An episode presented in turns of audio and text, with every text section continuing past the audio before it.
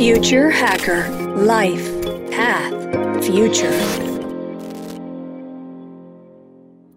Bienvenidos al Future Hacker. Soy Eduardo Hija y nuestro invitado de hoy es Pablo Brenner. Pablo es un líder en innovación y tecnología con una amplia trayectoria en el emprendimiento, la inversión y la investigación en tecnología inalámbrica. Como Chief Innovation Officer de Overactive y CEO de Coloquia, Pablo se enfoca en mejorar la colaboración empresarial a través de la inteligencia artificial. Además de su experiencia, incluye fundar, cofundar Alvarion, una empresa pionera en tecnología inalámbrica y su contribución a la especificación del estándar Wi-Fi como vicepresidente de investigación y desarrollo. Con su formación en ingeniería de computación y su participación en Singularity University, así como su papel como presidente del directorio de Endeavor Uruguay, vicepresidente de innovación y country manager de Globant en Uruguay también, y en la Cámara Uruguaya de Tecnologías de Información, Pablo es una fuente, una fuente valiosa de conocimiento e innovación en el mundo de la tecnología. Hola Pablo, un gusto tenerte con nosotros. ¿Cómo estás? ¿Qué tal Eduardo? ¿Cómo estás? Un placer. Muy bien. Muy bien, bueno, y hacer, a ver, eh, en, esta, en esta charla, ¿no? Aprovechar ahí de tu experiencia, conocimiento, eh, y para calentar un poco los motores, hablando de innovación y, su desarrollo, en, desde tu punto de vista, ¿cuál, ¿cuál es la definición de innovación y cómo ha evolucionado su enfoque en la innovación a lo largo de su carrera?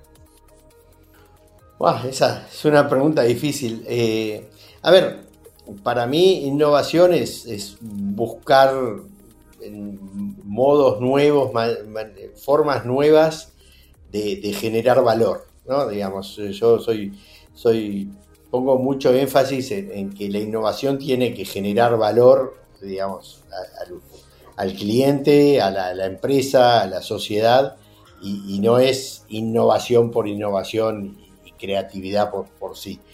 Eh, eh, obviamente, a ver, a mí el tema de la innovación, nunca pensé en dedicarme a eso, me, ha surgido trabajando, por suerte tuve mucha, mucha suerte eh, al inicio de mi carrera, yo, soy uruguayo, pero estudié en, Israel eh, y viví allí 15 años. Y, y, tuve la suerte, que a veces fortuna de donde uno empieza a trabajar o no, y tuve la suerte de empezar a trabajar en una empresa que tenía una muy fuerte cultura de innovación. Que, la realidad es que yo en ese momento, con 24 años, no, era consciente, digamos. Eh, me pasó que muchos años después yo creía que algunas de las cosas que hacíamos en esa empresa eran normales y eran naturales que le hacían todas las empresas y con el tiempo me fui dando cuenta que no, que era algo, algo, algo súper especial.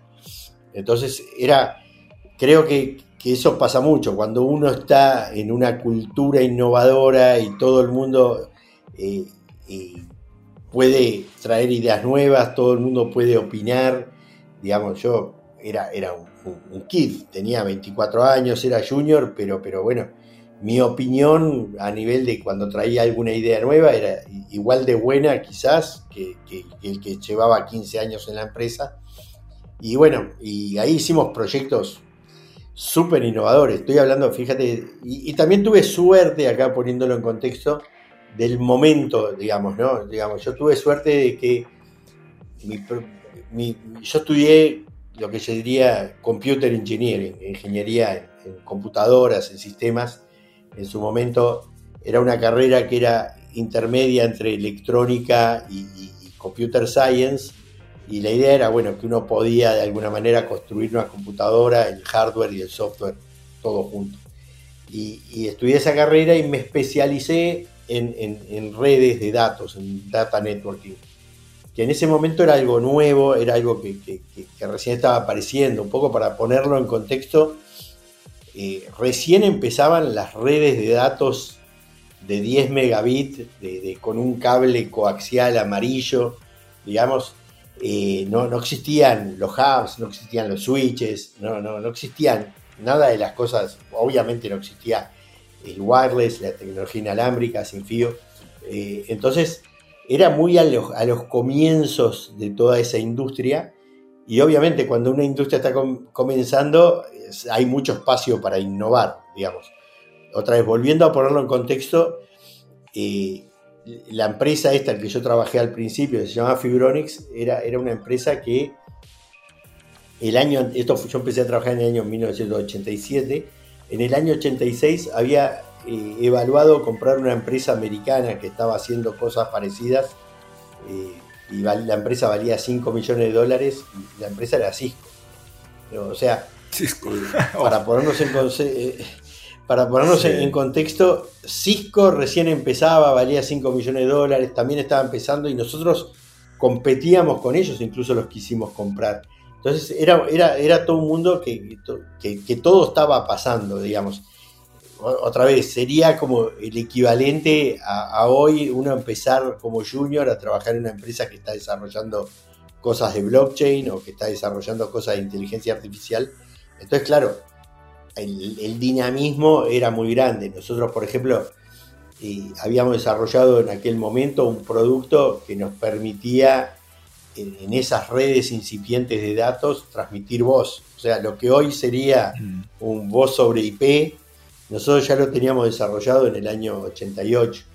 Y, bueno, nosotros en ese momento desarrollábamos una tecnología que, era redes por fibra óptica que, que funcionaban a 100 megabits cuando las redes habituales eh, funcionaban a 10 y nosotros, bueno, eh, teníamos como clientes, por ejemplo, la red de Euro Disney, Euro Disney la red la hicimos nosotros, la red del, Jockey Club de Hong Kong, que en verdad lo que querían era un proyecto muy ambicioso, hicieron una red de fibra óptica que recorría eh, toda la ciudad, toda la ciudad de Hong Kong para que la gente pueda ver, otra vez estamos hablando fines de los 80, para que la gente pueda ver las carreras y apostar desde eh, el centro de Hong Kong sin tener que ir al, al hipódromo.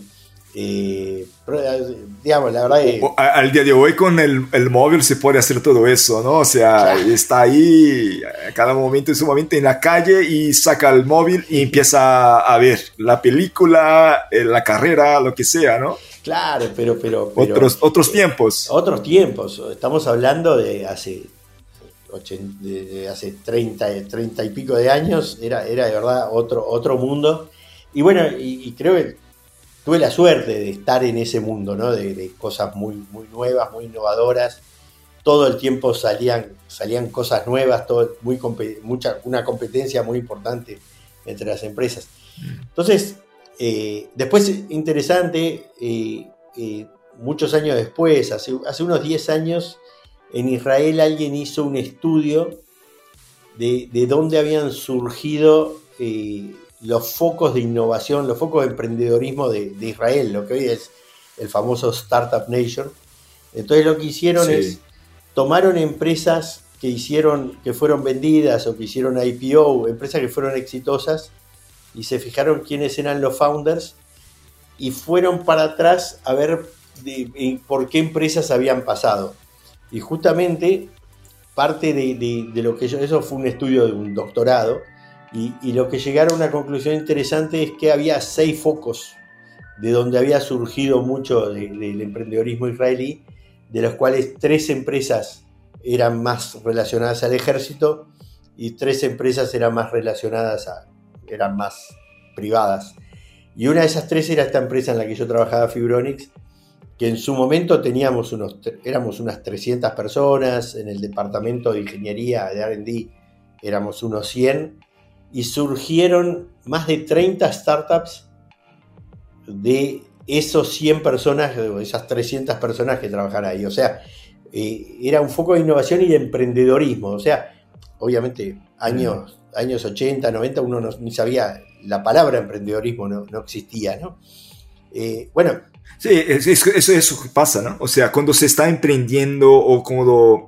Es que se, se ha puesto nombres ahí, pero esto existía pero no se sabía, ¿no? Que era exactamente así, no se definía de esa forma. Eh, exacto, exacto. Y después ahí, bueno, tuve la suerte de que, digamos, eh, ya en el año 92 me, me, contacta alguien, fue una historia muy larga, pero finalmente me contacta con la idea de hacer una, empresa que se dedique a, hacer redes inalámbricas, wireless, digamos.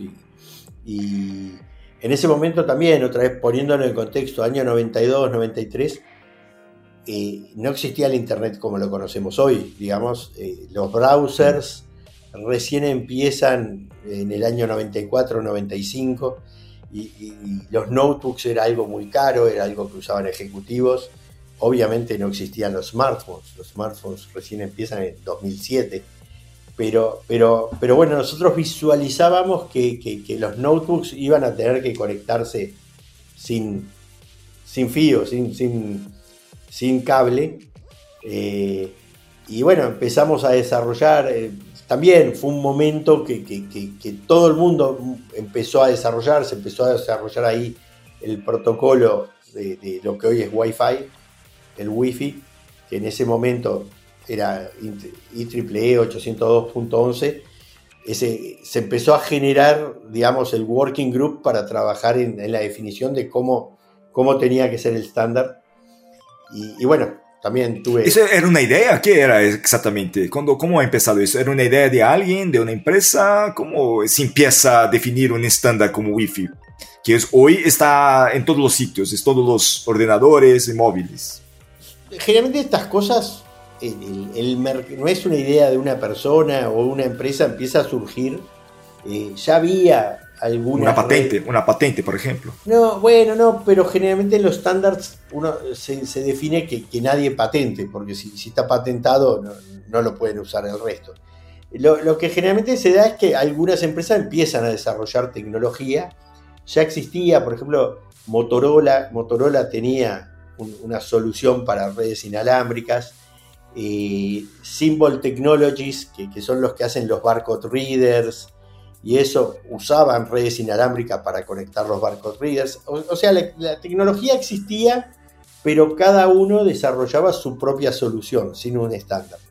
Entonces, estos grupos, que esto está dentro de la IEEE, el Instituto de Ingenieros Electrónicos de Estados Unidos, genera, y, dentro del grupo 802, que es el que define la mayoría de los protocolos de data networking, en, verdad definieron, bueno, hay interés de la industria en, generar un estándar para que uno pueda interactuar con otro, porque si cada uno tiene su solución, la verdad es que, nunca, no, no, le sirve a nadie. Entonces en ese momento, en el año, esto empezó en el año 91, que también se dio una situación interesante que es, hasta ese momento, si yo quería hacer una red inalámbrica, por ejemplo esta que había de Motorola, yo tenía que hablar con Anatel en Brasil y pedir que me den una frecuencia. Digamos, tenía que usar mi tenía que asignar una frecuencia para poder yo utilizar el equipo de Motorola en la frecuencia 2.4 GHz en el edificio en Faría Lima, en tal y tal edificio. Entonces, obviamente eso era una traba muy importante. Eh, en esos años, eh, el FCC americano libera, libera unas ciertas frecuencias, que son la 2.4 GHz y las 5, 900 MB y 5 GB, las libera para uso lo que llama ISM, que es Industrial Scientific Medical, que dice, bajo ciertas, bajo ciertas tecnologías que permitan que, no haya interferencia entre los diferentes equipos, se puede utilizar estas frecuencias sin, sin licencia. Entonces es lo que llamaba, se liberó lo que llamaba el espectro no licenciado, el license spectrum que se libera. Entonces eso fue el gran motor, cuando de pronto toda la industria dice, bueno, ahora podemos, no tenemos que tener licencia, esto va a, explotar, hagamos un estándar para que podamos colaborar. Sí, perdón. Pablo, en este caso, solo una pregunta porque tiene que ver con que, que estás hablando. En ese momento, la industria impulsionaba, o sea, la oferta impulsionaba el desarrollo tecnológico y la innovación, y la demanda venía por detrás, o, era, o es el, ¿cómo, ¿cómo, funcionaba eso? O sea, eh, ¿quién tenía el principal rol de impulsionar esta innovación? ¿Empresas o personas? Eh, a ver, eh, esa es una excelente pregunta. en mi, mi percepción, digamos, no, no, no soy un experto en eso, pero yo lo que he notado es que generalmente los, los que impulsan estas cosas, e, estas nuevas tecnologías, generalmente son empresas muy grandes que tienen una necesidad. En, este caso, por ejemplo, uno de los primeros RFPs, las primeras licitaciones que hubo eh, eh, para esto era, fue de Boeing, la empresa Boeing, que ellos en los hangares donde construyen los aviones, donde le hacen mantenimiento a los aviones, precisaban que, no haya cables por un tema de, movilidad, seguridad y todo eso. Entonces, eh, Boeing hizo, Boeing impulsó mucho que, quería que exista esta tecnología. Y la compraban, la compraban de Motorola y eso, pero claro, viene, Boeing decía, a mí no me sirve que cada proveedor me dé otra tecnología, quiero que haya un estándar. Eh, lo mismo, por ejemplo, otro de los grandes clientes al principio fue General Motors, que, lo quería otra vez para sus fábricas de autos.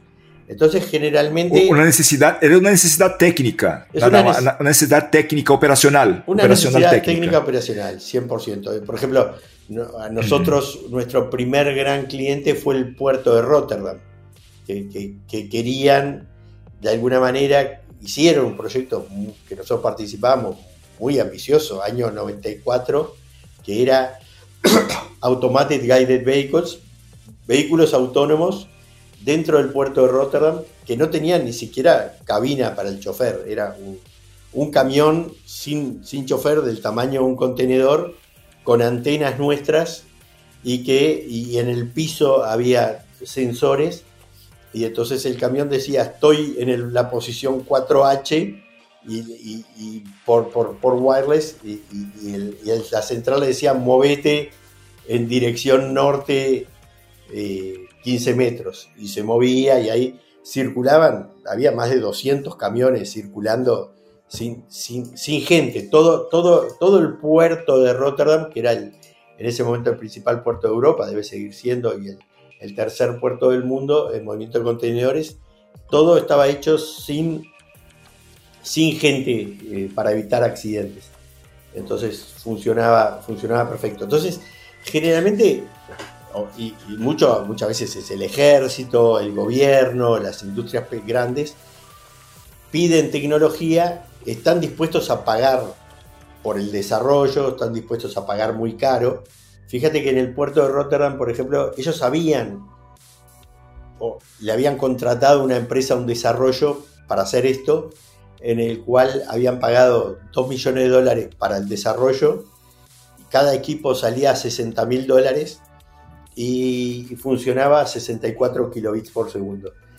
Nosotros cuando llegamos con nuestra solución, que era off the shelf, porque era el mismo producto que usábamos para, para, venderle a otros, costaba 2 mil dólares en vez de 60 mil y, funcionaba a un megabit por segundo en vez de 64K. entonces, pero claro, ellos las pruebas, la demostración y todo lo habían hecho a, un costo muy alto. Entonces, yo creo que generalmente lo que pasa es eso. Las industrias grandes eh, desarrollan la necesidad de la tecnología, las empresas lo desarrollan eso y prueban con eso y después cuando ya funciona uno tiene la capacidad de bajar costos, achicar los productos y hacerlos más visibles y, más, más, potables para la gente. Y ahí se empieza a estandartizar. Cuando hay varios que estábamos haciendo lo mismo, se juntan. Entonces, en, un comité, por ejemplo, en el comité este de, wireless tenías clientes, estaba General Motors, Boeing, eh, ellos porque ellos querían definir qué era lo que querían tenía fabricantes de chips, estaba Intel, estaba AMD, estaba National Semiconductors, tenías los fabricantes de barcode readers, que estaba, estaba eh, había y estaba, eh, digamos, varios NCR y varios fabricantes. Había, estaba IBM, estaba Lucent, estaba Apple, había fabricantes de computadoras, había, entonces y había como nosotros, gente dedicada a esto, entonces como que ahí están todos los intereses juntos para tratar de definir algo que, sirva. Eh, en verdad es interesante porque... es increíble, ¿no? Sí, es interesante porque es una mezcla... el movimiento todo.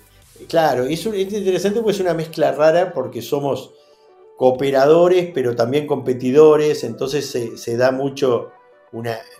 Hay, y hay mucha tecnología, pero también hay mucha política y mucho marketing y mucha... Entonces, tú generalmente si ves a alguien, veías a alguien que estaba muy avanzado con cierta tecnología, eh, bueno, entonces quizás le votabas en contra para, para pararlo. Entonces, pero por otro lado, ¿qué es lo que pasa? En paralelo a nuestro estándar, había otro, otro grupo que estaba trabajando un estándar parecido en Europa. Este era Estados Unidos y había uno que se llamaba Hyperland, que estaba trabajando en Europa. Entonces, nos teníamos que poner de acuerdo nosotros, porque si no nos poníamos de acuerdo, nos ganaban los europeos. Entonces, una dinámica, la verdad, fue súper interesante, digamos. Interesante. Muy interesante. Sí, bueno, genial. Pensar que Wi-Fi se ha creado de esa forma eh, y al final, hoy, al día de hoy, yo creo que en las ciudades, por lo bueno, en la, de forma general, ¿quién puede pensar ¿no? y no tener un móvil con Wi-Fi o un ordenador sin Wi-Fi o se va a un sitio sin Wi-Fi para trabajar, lo que sea? Entonces, es algo que está omnipresente, ¿no? está en todos los sitios. Increíble cómo eso ha empezado, ¿no? Esta es la historia. Sí, y es interesante que, sinceramente, no soñábamos con esto. Nadie, digamos. Sí. Nosotros en su momento lo pensábamos, como decía, para, para un piso de fábrica, para, para un, una oficina, un escritorio, digamos, de, que la gente use, pero nunca soñábamos que, iba a ser lo que es. Nadie, nadie, no, no, no. Viste, a veces la gente dice, eran unos visionarios. Y, no, la realidad es que, no lo veíamos, no nos imaginábamos.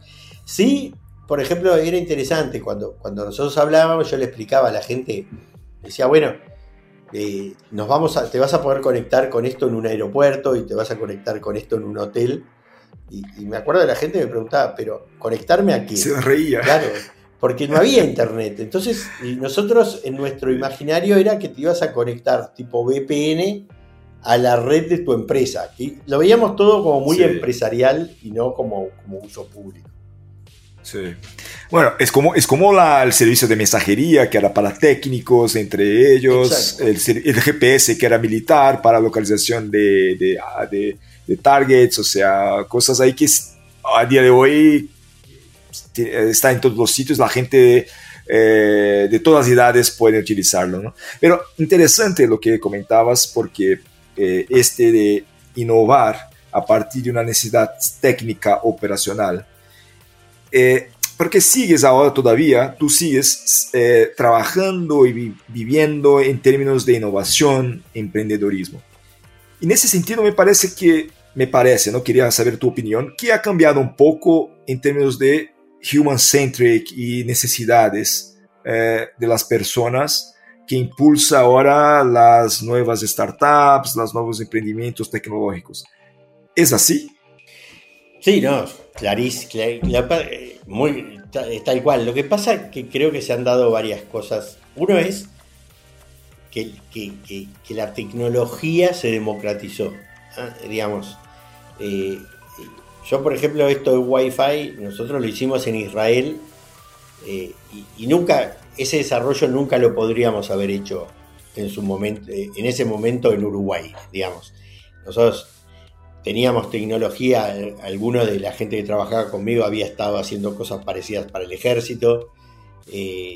tenía, por ejemplo, el chip que nosotros usábamos eh, había sido desarrollado por Motorola a, 10 cuadras, de donde nosotros teníamos la oficina, entonces estábamos en, diálogo con ellos. Entonces, eran en ese momento, para el desarrollo de tecnología, era muy importante dónde estabas. Tenías que estar en un centro tipo Silicon Valley, Israel, y eso era todo muy, muy cerrado y era muy difícil desarrollar cosas. Hoy por hoy la información es la misma que tenemos todos en todos lados, eh, digamos, es, eh, todos tenemos acceso a la misma tecnología y todo, entonces eh, mucho se desarrolla más en software, entonces es mucho más fácil, uno no precisa inversiones de hardware muy importantes, se puede hacer cosas en el cloud. Entonces, por un lado tenemos que se democratizó y hoy cualquiera puede, desde cualquier lado del mundo y cualquiera puede hacer, no solo, antes tenían que ser empresas grandes o algún startup que, de alguna manera eran muy locos para poder hacer eso. Eh, por otro lado, también lo que se, facilitó mucho es el acceso a los clientes. Eh, digamos, eh, hoy, hoy por hoy, no importa dónde uno esté o cuándo, desde, dónde, desde dónde uno sea, a través de Internet uno puede llegar a clientes en cualquier lado. Entonces, digamos, en ese momento tampoco era así. Uno tenía que viajar era, y era mucho, digamos, el gasto de marketing para llegar a clientes finales era, era infinito.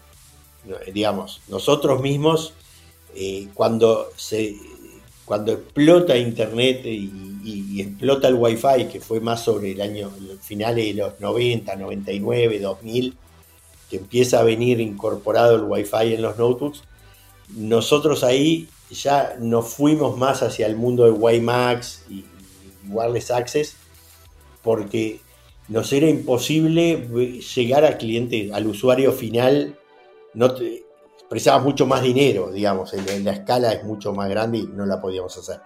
Hoy uno, digamos, si tiene un buen producto y tiene un buen marketing en internet y eso, y se viraliza, puede un producto llegar a millones de usuarios en cuestión de, semanas o meses.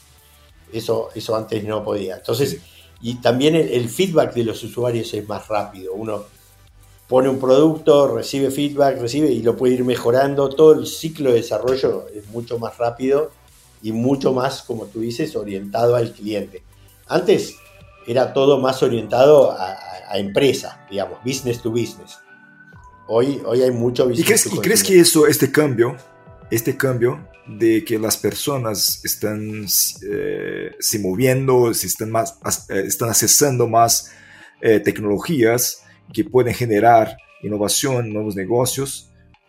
¿Crees que esto es algo, un ciclo, algo que puede volver a cambiar o es algo que, que sigue así? ¿Por qué, ¿Por qué pregunto eso? Porque me imagino no sé, la inteligencia artificial, como estamos hablando, ¿no? La inteligencia artificial, no sé si alguien un día en su, en su casa, en la cocina, tomando su café, dice, mira, necesito una inteligencia artificial que me cuente cómo hago este, este, este, este plato. No me parece que sea así, me parece que sigue siendo algo, bueno, bueno tenemos problemas eh, de una empresa, de un gobierno, de un país, que son muchas informaciones y necesitamos algún mecanismo que nos ayude a entender mejor y organizar un poco más esta idea. Me parece mucho más por este lado que algo que alguien en su casa ha tenido una idea. Eh, entonces no sé si ahí si es algo, las innovaciones más potentes, eh, las disruptivas, siguen siendo de empresas con temas técnicos, operacionales, estratégicos, o si eh, las personas si de verdad consiguen hacer y demandar innovaciones disruptivas o solo reaccionan a las innovaciones? es, buena la pregunta, súper buena. Yo, yo diría así, yo separaría entre el desarrollo de tecnologías innovadoras de innovación. Entonces, sí, el desarrollo de las tecnologías innovadoras como, como puede ser en su momento wireless o hoy la inteligencia artificial, que de verdad, eh, eh, otra vez, hacer lo que es lo que hace OpenAI o lo que hace Google y eso es, es imposible para, para, para, un startup, digamos, digamos, la cantidad de conocimiento que se precisa y mucho de, de, de, todo eso viene con demanda de gobiernos, de grandes empresas, del ejército y eso pero eso hace que se, genere lo que sería la tecnología fundacional, digamos. Entonces, si lo miramos en, en, el tema ahora de, Generative AI, de inteligencia artificial, de OpenAI y todo eso, obviamente ahí hay, desarrollo muy, muy potente que, no está democratizado, digamos, que son pocos pocas empresas y muy grandes que lo pueden desarrollar. Pero lo que sí pasa es que, y está pasando ahora, una vez que tengo la, tecnología fundacional, que, cada vez, y cada vez en este sentido, cada vez se concentra más en pocas empresas, Google, Amazon, eh, eh, OpenAI, algunas pocas, pero después todas estas abren lo que serían las APIs y, o se publican cosas open source una vez que están desarrolladas y ahí la masa de, innovadores empiezan a innovar en aplicaciones. Entonces, yo, creo que, separaría entre la innovación básica, que, que está muy centralizada, con la innovación de producto que está muy democratizada, digamos.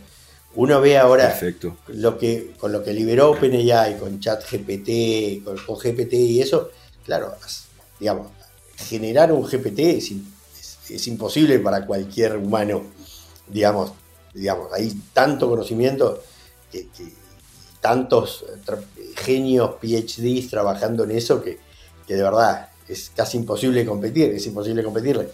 Pero por otro lado, una vez que está, yo estoy viendo ahora en estos meses, cada día, 3, 4 aplicaciones innovadoras, súper innovadoras, que, están geniales. Y eso capaz que lo hicieron dos personas en San Pablo, digamos. Eh, entonces, yo creo que, por eso, si una diferencia entre la, tecnología básica y, y la aplicación, hay mucho espacio para innovar y cada vez va a haber más espacio para innovar en el lado de la aplicación.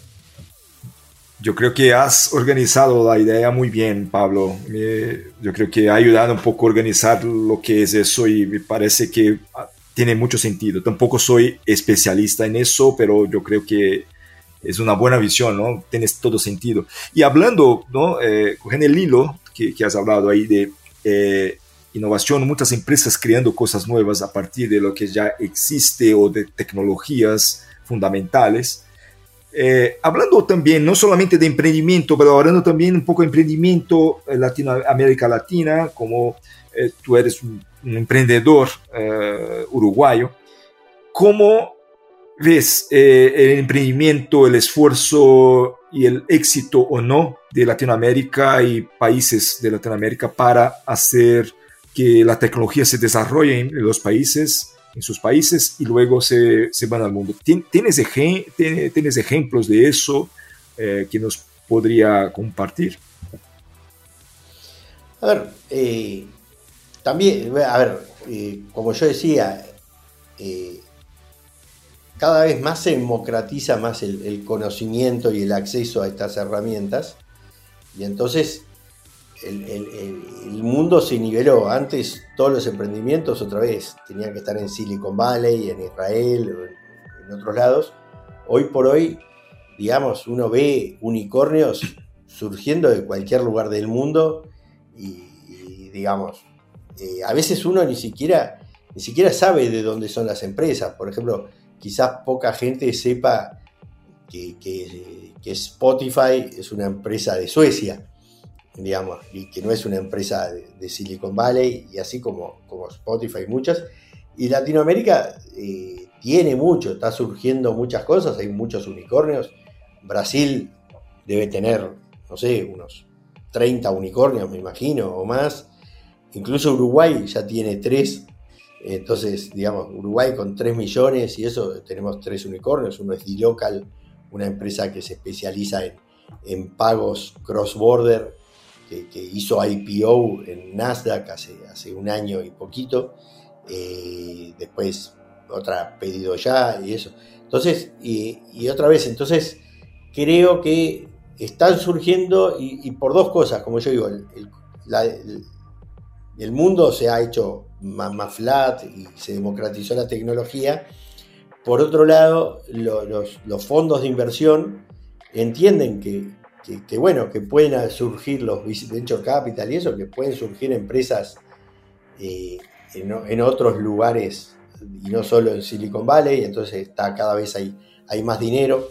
olvidémonos ahora de, lo que está pasando en este último año o estos últimos meses, de, de hay una cierta crisis, pero para mí es muy, muy momentánea, circunstancial. Estaba, como quien dice, a mi entender, estaba todo demasiado inflado después de la pandemia. Las empresas habían crecido mucho. Bueno, ahora se está achicando, pero yo creo que en un año, a fin de, este año, ya vamos a estar de vuelta en la normalidad. Y, de verdad, hay los fondos hoy de, de Venture Capital, los importantes de Estados Unidos, de Silicon Valley, están mirando a todo el mundo, digamos, pero entre ellos a Latinoamérica. Entonces, hay, em, digamos, hay emprendedores buenos en todo el mundo. Hay, digamos, acceso a las tecnologías, digamos, hoy es fácil y hay acceso al dinero que hoy, otra vez, no, diría que es fácil, pero están las condiciones parecidas a cualquier otro lugar del mundo. Entonces, yo veo que, es un excelente momento para el emprendedorismo en, Latinoamérica y, bueno, vamos a seguir viendo unicornios, empresas muy exitosas. Creo que también hay, un cambio interesante que está pasando ahora, que antes, hasta hace, hasta hace unos años, la mayoría de los fondos que invertían en Latinoamérica buscaban invertir en lo que se llama copycats.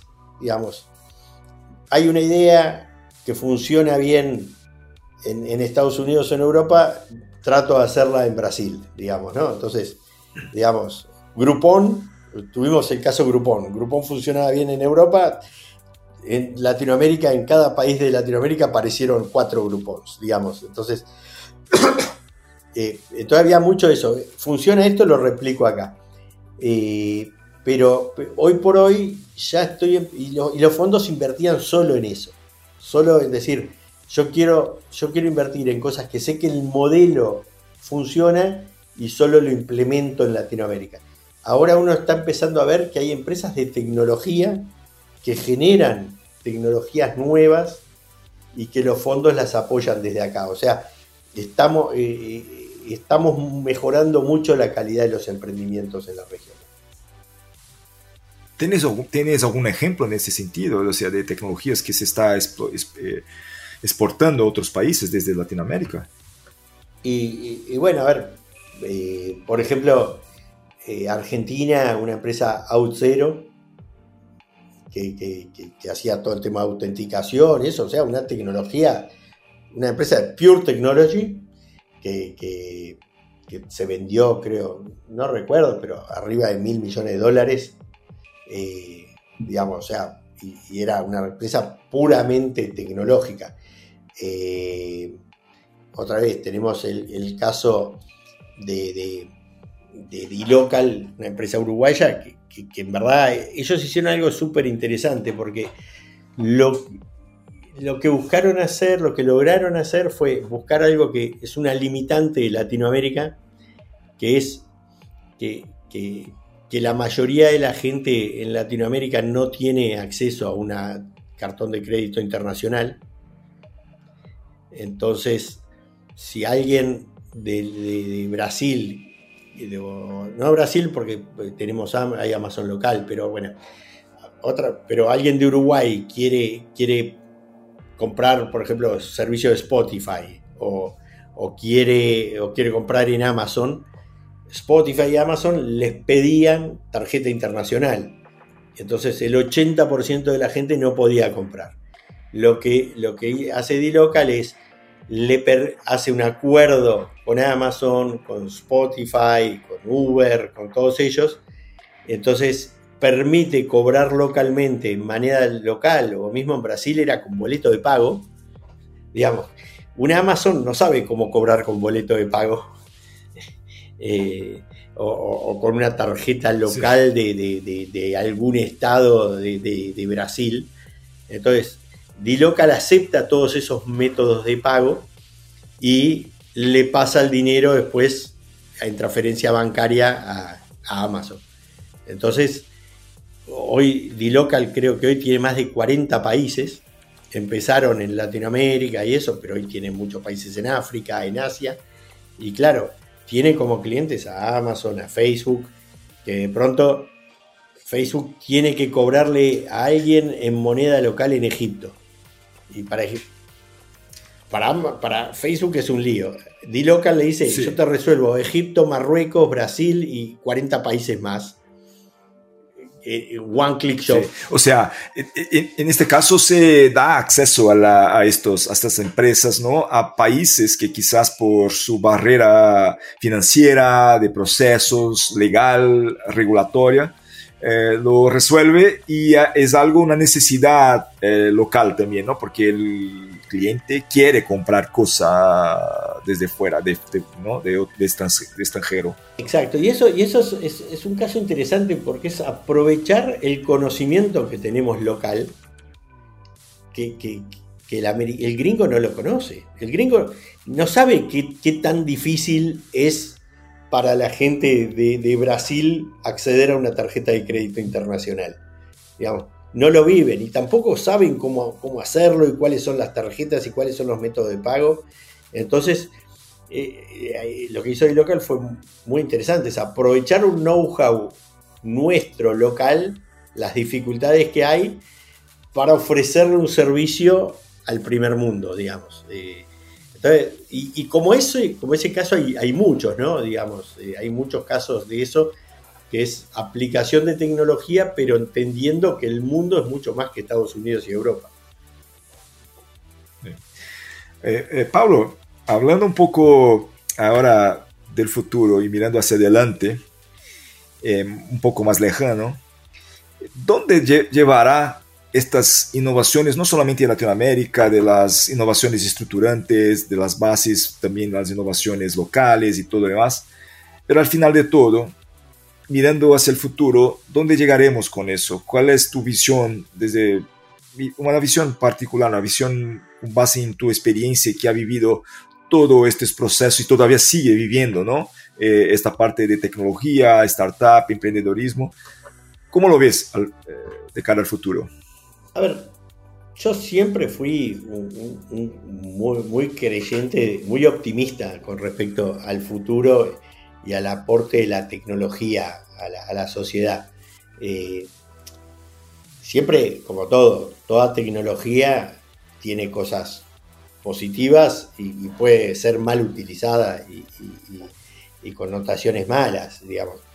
Eh, hay gente, gente que, que dice, bueno, con la inteligencia artificial vamos a tener menos necesidad de, puestos de trabajo y mucha gente se va a quedar sin trabajo. Eh, eh, o, puede ser mal utilizada para, temas de, digamos, de privacidad y otras. siempre hay muchas cosas malas que pueden pasar, pero yo siempre creo que los beneficios siempre son mayores que esos. Y, bueno, si, de pronto dentro de 20 años eh, lo peor que puede pasar es que en vez de tener que trabajar 8 horas al día, alcance con que cada uno trabaje 4 horas al día y podamos disfrutar mejor de la vida. Digamos, si, si de alguna manera todo esto, la tecnología permite que todos seamos más productivos y todo, puede ser bueno. Eh, eh, también eh, creo que, mismo la gente de tecnología somos muy conscientes de que a veces la tecnología genera desigualdades y, hay, se hacen esfuerzos en tratar de que, no pase. Entonces, yo que mucha gente de tecnología hablando de, lo que sería el, el, UBI, el Universal Basic Income, digamos, que posiblemente si no precisamos todos trabajar, bueno, que todos de alguna manera recibamos una cierta plata para que nos dé para vivir y no precisemos trabajar. Entonces, digamos, eh, eh, es muy controversial, pero, pero, pero, pero posiblemente tengamos que ir a ese, lado y posiblemente lo podamos lograr si somos tan productivos. Igual yo creo que, como el otro día justo había un dicho que me gustaba, que es Mucha gente, por ejemplo, tiene miedo a perder su trabajo por la inteligencia artificial. Eh, y, yo creo que el dicho decía, el que te va a robar el trabajo no es la inteligencia artificial, va a ser otro humano que sepa usar la tecnología, la, inteligencia artificial mejor que tú. Entonces, entonces, pero, y creo que, de verdad lo que. Yo, yo, estoy muy impresionado con lo que está pasando hoy con la inteligencia artificial. La verdad que no me lo esperaba. Eh, viene avanzando, es mucho mejor de lo que yo me imaginaba y viene avanzando mucho más rápido de lo que yo me imaginaba. Eh, me sorprende. Pero, pero la realidad es que eh, que si uno mira, está democratizando mucho las, cosas, porque de verdad, antes los que podían hacer ciertas cosas era la gente muy preparada, uno tenía que ir a la universidad, tenía que ser programador, tenía que ser, tenía que ser ingeniero, tenía que ser abogado para poder hacer ciertas cosas, o tenía que aprender finanzas y eso. Y hoy con la inteligencia artificial lo único que uno tiene que, aprender es cómo preguntarle bien a ChatGPT las cosas, digamos. Entonces, digamos, uno puede... es mucho más fácil que gente con, menor preparación pueda hacer cosas productivas y buenas. Entonces, yo creo que, es interesante. Lo otro, lo otro que el otro día alguien me mostraba un caso que decía, por ejemplo, a ver, eh, un niño que... No todos los niños saben dibujar igual. No todos los niños tienen la capacidad de dibujar o de generar música y eso. Ahora, quizás les gustaría, uno, viste, no, sé si, te ha pasado, yo, en, el, colegio cuando había que dibujar, yo miraba a algunos amigos míos, algunos compañeros y dibujaban cosas fantásticas y yo apenas podía dibujar un perrito. Y, me sentía frustrado. Ahora, con la tecnología de, DALI o con las tecnologías de Generative AI, democratizó, digamos, usando yo la computadora puedo quizás dibujar cosas tan bien como, como alguien que, tenía más destreza. Entiendo que sería una forma de expresar, ¿no? O sea, que pueda expresar por forma de dibujo alguna cosa que estoy sintiendo, pero no tenía la capacidad, por ejemplo, ¿no? Exacto. Eh, entonces, o por ejemplo, eh, digamos, eh, me gustaba, a mí me gustaría ser diseñador gráfico, pero no tenía la capacidad. Bueno, ahora tengo herramientas que me dan la capacidad. Y después hay una cosa que yo insisto mucho aquí en Uruguay y es que yo considero que la tecnología hoy por hoy es el principal agente de movilidad social en la sociedad. ¿Qué llamo movilidad social? que un chico pueda tener un trabajo, un sueldo mejor que sus padres. Digamos, y que pueda avanzar social, eh, eh, socioeconómicamente. Hoy Latinoamérica tiene un grave problema de eso. La mayoría de la gente que nace pobre va a ser pobre toda la vida. Y, la gente que, es rica va a ser rica toda la vida, la gente que es clase media va a ser clase media toda la vida. Es muy difícil avanzar, moverse en las clases sociales. Ahora, si yo miro, y, todavía no estoy hablando de, inteligencia artificial, pero si yo miro toda la industria de tecnología, software, quality assurance, diseño gráfico y eso, hoy cualquier chico con talento puede conseguir un trabajo en tecnología si, si, estudia y puede estudiar en, internet o en, un montón de academias gratis que hay en el mundo y eso. Y si tiene el talento, digamos, y, más otra vez con la ayuda de inteligencia artificial, va a poder trabajar en la industria de tecnología y posiblemente a los dos años de estar trabajando va a estar ganando un sueldo mejor que sus padres, que quizás era un administrativo o, una persona que trabajaba en supermercado. Entonces, eh, en Latinoamérica generalmente lo, que todo el mundo veía es que la única manera de que los pobres salgan de la pobreza es jugando al fútbol. Digamos, todas las familias apostaban, apuestan a que su hijo sea jugador de fútbol y, pueda salvar a toda la familia. Yo creo que de a poco tenemos que ir enseñándole a la gente que quizás no va a ser tan millonario, no todo el mundo va a llegar a ser Steve Jobs, pero posiblemente un chico de incluso de una favela o de, clase media baja puede quizás terminar comprándose un apartamento en San Pablo simplemente trabajando en el mundo de la tecnología.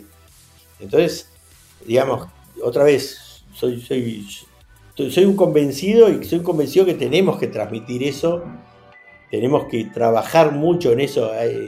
Por ejemplo, hay un proyecto aquí en Uruguay muy lindo, en Uruguay, Argentina y Colombia, que se llama Arbusta, que, toman, toman gente de contexto crítico, gente de, lo que serían las favelas, digamos, y les enseñan, les enseñan QA, digamos, Quality Assurance, QA, Quality Assurance, QA. Ah, sí, sí, sí. Testing. Que es verdad, cualquiera puede hacer testing, si, si a uno se lo entrena, y, en verdad... Mirando, a la industria de software. Mirando la, industria, de software, En este caso. Exacto. Y en dos años, dos años trabajan ahí, les enseñan mientras trabajan, como una pasantía, les pagan un sueldo que no es mucho, pero es bueno. Y después de dos años tienen que salir a la industria. Digamos, o sea. Y, de verdad, otra vez, para hacer testing de software, podemos entrenar a cualquiera. Entonces, eh, yo creo que que, que, soy muy optimista en que la tecnología eh, va a ser un gran generador de oportunidades para toda la sociedad. Perfecto, perfecto. Pablo, eh, bueno, hemos hablado de muchas cosas, me gustaría hablar de otras cosas más, pero nos va el tiempo porque de eso podríamos aquí explorar muchos temas y, me alegro que hemos podido hablar y, tener esta charla y yo creo que podremos tener en el futuro mucho más, ¿no? Pero en ese momento te dejo la, palabra eh, para que deje un mensaje final para cerrarnos ahí y, te agradecer ya eh, por, la, por, la, por aceptar, ¿no? hablar con nosotros en Future Hacker.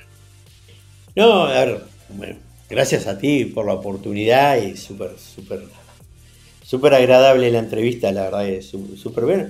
Yo te diría, a ver, volviendo a eso, el mensaje principal es eso, que, no, no tengámosles miedo a la tecnología, digamos, seamos cuidadosos, seamos cuidadosos y, y, responsables, creo que, los que estamos de alguna manera u otra liderando estos avances en tecnología, tenemos, tenemos que ser muy conscientes y responsables, hay, temas otra vez, de, que sea accesible a todo el mundo, que democratice, que tenemos que tener mucho, mucho cuidado con los bias. Cuando estamos hablando de inteligencia artificial, los sesgos, de, digamos, a la larga la inteligencia artificial se, se, nutre de lo que ya hay en Internet y lamentablemente lo que hay en Internet está muy sesgado. Entonces si yo, por ejemplo, muy posiblemente yo le ponga a, un, a, una herramienta de inteligencia artificial